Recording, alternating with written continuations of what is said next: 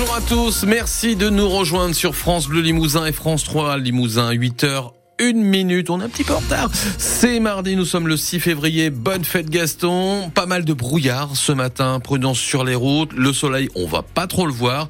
Les températures maximales du jour, 8 à 10 degrés. Bastien Thomas, les informations et plusieurs dizaines de classes supprimées en Limousin à la rentrée de septembre. 45 classes euh, précisément pour la Haute-Vienne et pour la Corrèze, pour seulement 13 ouvertures, dont 3 en Corrèze. Ce sont les détails de la nouvelle carte scolaire annoncée hier par l'éducation nationale au syndicat. À côté de ça, 28 postes d'enseignants vont disparaître dans les deux départements. Un combat pour de nombreux parents, faire en sorte de conserver leur classe dans leur commune.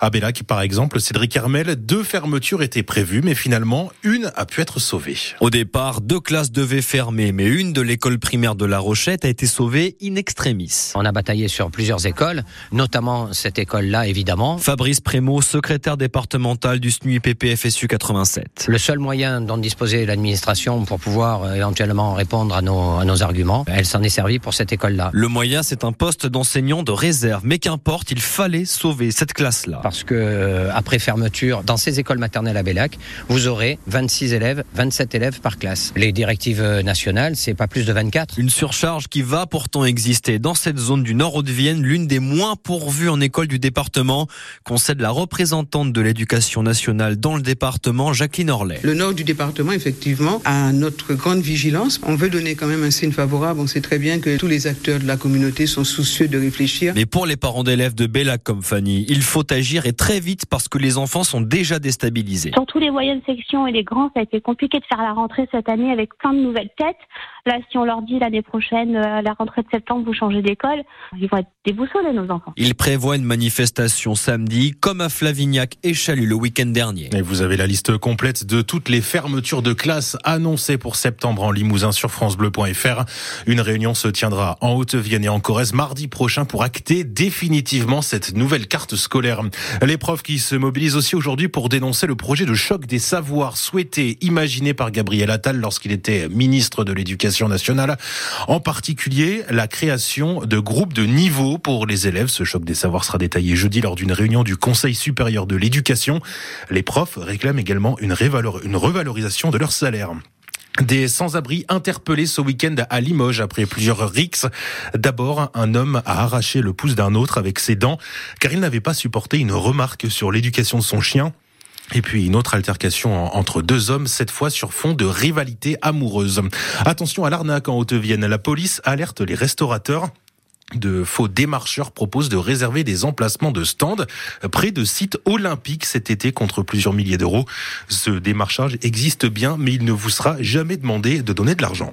8h04 sur France Bleu Limousin en Haute-Vienne à Morterolles. Le calme habituel a laissé place à un flot incessant de véhicules. Conséquence de la fermeture de l'autoroute A20 dans le sens Limoges-Paris entre Bessines-sur-Gartempe et la Croisière après le blocus du rond-point entre la 20 et la nationale 145. Blocage par euh, des agriculteurs de la coordination rurale de la Haute-Vienne il y a deux semaines. L'autoroute n'a pas pu encore rouvrir vu les dégâts et les déchets euh, laissés sur place par ces agriculteurs. Et comme il faut bien que la circulation puisse se dérouler, le trafic s'est progressivement déporté vers Morterolles, un village plutôt calme d'habitude, Nathalie Coll. Tout le trafic d'une autoroute dévié sur la petite route juste devant chez lui, Dominique ne s'attendait pas à ça en quittant Limoges pour s'installer à Morterolles il y a quelques mois. Nous, quand on arrivait là, l'agence nous a dit vous verrez, vous serez tranquille et tout. Euh. Et là, c'est vrai que les camions, euh, c'est incroyable tout ce qui peut passer, quoi. Et puis, ça respecte pas trop la limite de vitesse. Hein. C'est un peu compliqué, quoi. Très, très, très bruyant. Et dangereux, estime aussi Maurice. On peut même pas traverser quand on veut, on peut même pas aller se promener. Parce que regardez, regardez. Là, il va y en avoir une, cinquantaine de voitures qui vont passer. Et s'il y en a un qui bloque, eh ben, tout est bloqué les gens, oui, on commence à en avoir. Euh, ça bien énervant. Et je voudrais bien que ça s'arrête, oui. Surtout que c'est jour et nuit, déplore Jean Bernard. On n'a pas beaucoup de sommeil. Ça rappelle euh, quand euh, il y avait le passage de l'ancienne va, avant l'autoroute, bien sûr. c'est pas du tout adapté, hein, c'est des petites routes, et puis les poids lourds, ils ont doublé de volume, quoi, hein, par rapport à une cinquantaine d'années, c'est plus du tout la même chose, quoi. Plus qu'un jour ou deux à tenir, disent-ils résignés.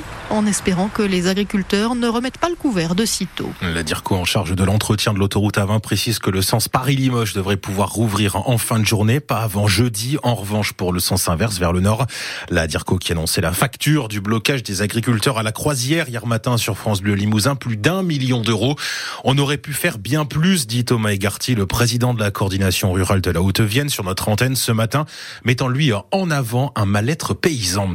L'ancienne députée européenne du Limousin de 2004 à 2009, Jeanne-Lie Fourtou, a été condamnée hier à un an de prison avec sursis, 50 000 euros d'amende et deux ans d'inéligibilité avec sursis dans l'affaire des emplois fictifs de son parti, le Modem. Le procès s'est terminé hier à Paris. Le maire de Pau, ancien ministre François Bayrou, a lui été relaxé. Une proposition de loi pour mieux protéger les élus locaux en cas d'agression discutée à partir d'aujourd'hui à l'Assemblée nationale. Il est prévu notamment de mieux punir les agresseurs. Texte de loi en réaction à l'agression d'un maire de Loire-Atlantique l'année dernière. Sa maison avait été attaquée et entièrement brûlée. Allez, on pose, on pose son téléphone portable jusqu'à ce soir. Je vous le confie. Allez, je le prends. Ça risque d'être difficile pour certains, difficile pour vous, Régis. Mais c'est ce qui est demandé dans le cadre de la journée mondiale sans smartphone. Aujourd'hui, une addiction de notre temps. Plus largement, addiction aux écrans qui touche particulièrement les plus jeunes, habitués, habitués très tôt à ces écrans. Télévision, tablette, ordinateur. Au nord de la Haute-Vienne, l'hôpital du Haut-Limousin et deux lycées de Bellac lancent à partir d'aujourd'hui un programme de prévention des addictions, addictions en, tout genre, pas forcément celles aux écrans. Mais cette fois, ce sont des élèves qui seront chargés d'aller parler à, d'autres élèves et d'aller faire cette prévention. Mehdi Soira est l'infirmier scolaire en charge de ce projet au lycée Jean Giraudoux de Bellac. La promotion de la santé, il faut la faire à quelqu'un de jeune, puisque quelqu'un de jeune qui a été sensibilisé gardera toujours cette idée en tête. Et donc, plus on va faire de prévention et de promotion de la santé, ce qui représente quand même les capacités d'un pays riche, parce que c'est plus on est dans plus on est dans un pays riche, plus on peut trouver le temps de faire de la promotion de la santé plutôt que de faire du curatif. Si on euh, prévient avant, on guérit moins après. Voilà. Et dans ma profession, moi, c'est j'ai toujours été euh, passionné par le fait d'apporter la connaissance à des plus jeunes de façon à ce que eux-mêmes se l'approprient et se, et se la refilent entre eux. Et c'est pour ça que nous avons décidé de faire travailler les élèves de seconde en direction des élèves de troisième. Parce que euh, la santé publique, ça nous touche tous. Au total, 60 élèves de seconde interviendront cette année auprès donc des